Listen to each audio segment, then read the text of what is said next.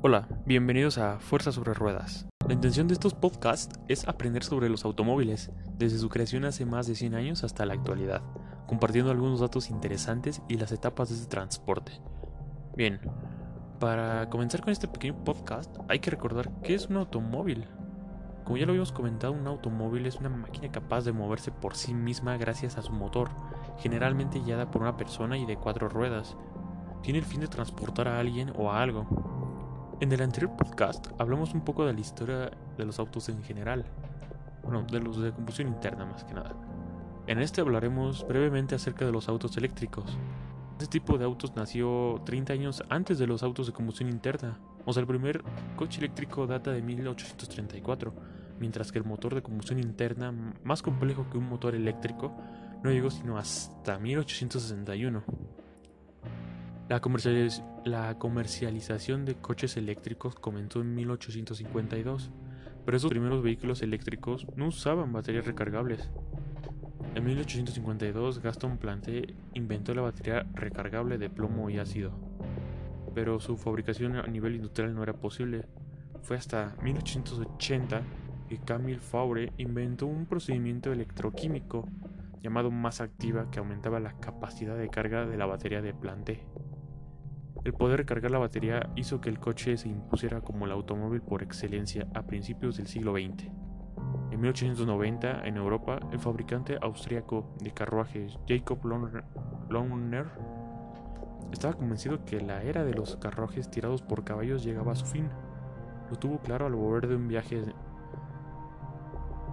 Entonces, así le encargó a un joven ingeniero que trabajaba en Viena, un tal Ferdinand Porsche, la creación de lo que sería esencialmente un coche eléctrico. Ocho años después, Ferdinand Porsche desveló lo que sería su primer coche, el Eger Lohner P1.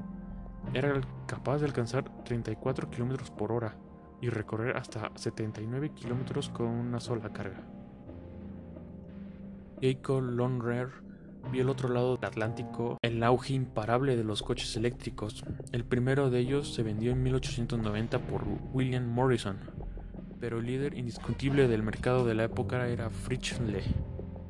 Ganó fama al arreglar las baterías de los automóviles de la zona, pero también se dio cuenta que podrían mejorarlas. Fritzle vendió su primer coche en 1906 y en 1908 abrió su primera tienda en Colfax Avenue.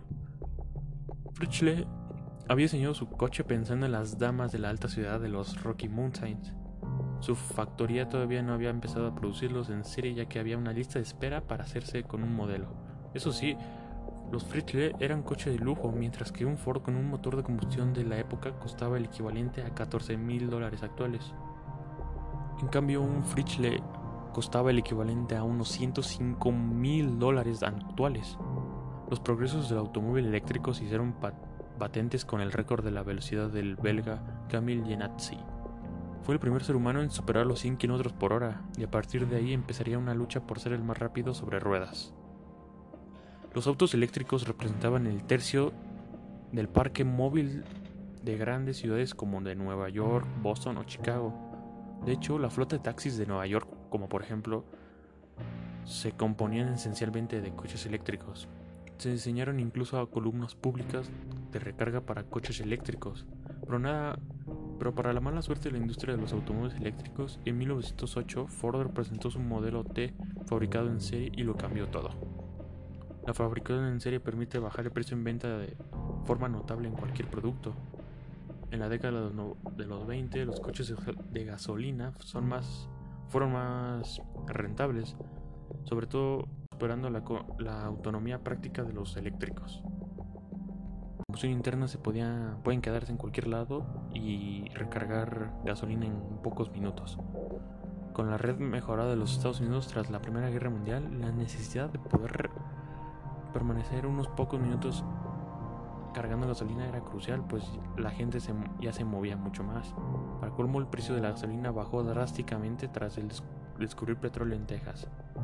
Fue la tormenta perfecta para que el coche de gasolina terminara por imponerse salvo contadas y anecdóticas excepciones. El coche eléctrico cayó en el olvido durante 40 años. Hasta 1950 más o menos, algunas marcas intentaron tímidamente regresar a los autos eléctricos, pero los autos de combustión dominaban totalmente. desde los años 20 hasta los años 90, el coche eléctrico experimentó su particular travesía, llamada del desierto.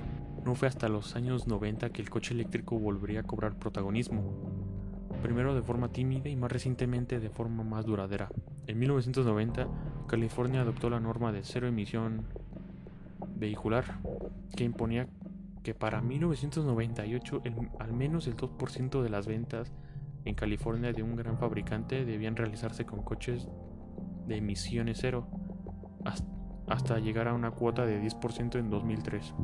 Con el tiempo, esa norma se fue modificando y adaptando a la tecnología actual y, el mercado actual, obviamente. Básicamente para incluir los coches híbridos. Sirvió para sirvió como pistolazo de salida para un nuevo auge del coche eléctrico. General Motors fue el primero de los grandes fabricantes en atreverse comercialmente con un coche eléctrico, el EV1, en 1996 comenzó la fabricación del EV1. Hasta 2003 solo se fabricaron 1117 unidades. Cuando en 2003 General Motors terminó el programa EV1, muchos de esos coches fueron reclamados por GM. Técnicamente el GM1, GM EV1 no fue un fracaso, ni mucho menos. Desde su aerodinámico diseño hasta su autonomía, el coche era un adelanto a su tiempo. Posteriormente, con la llegada del Tesla y su Roadster, la movilidad eléctrica volvió a ser una realidad viable, aunque solo para los más pudientes, como en el siglo XX. Hoy casi todos los fabricantes de automóviles tienen o tendrán en breve un coche eléctrico. La razón no es, no es, más que política y la necesidad de cumplir con las normas anticontaminación en China y en Europa. O bien el motor de combustión se vuelve de golpe ultra eficiente, o bien apuestan por una electrificación a marchas forzadas de sus modelos. Es por esa razón que la industria está tan convencida de que el futuro del automóvil pasa por el coche eléctrico. Pues bien, muchas gracias por acompañarme en esta breve historia de los, de los autos eléctricos. Que como vimos, el auto eléctrico murió por casi 70 años, pero hoy, en el pleno siglo XXI, los autos, los autos eléctricos vienen con más fuerza que nunca. Que tengan una muy buena semana.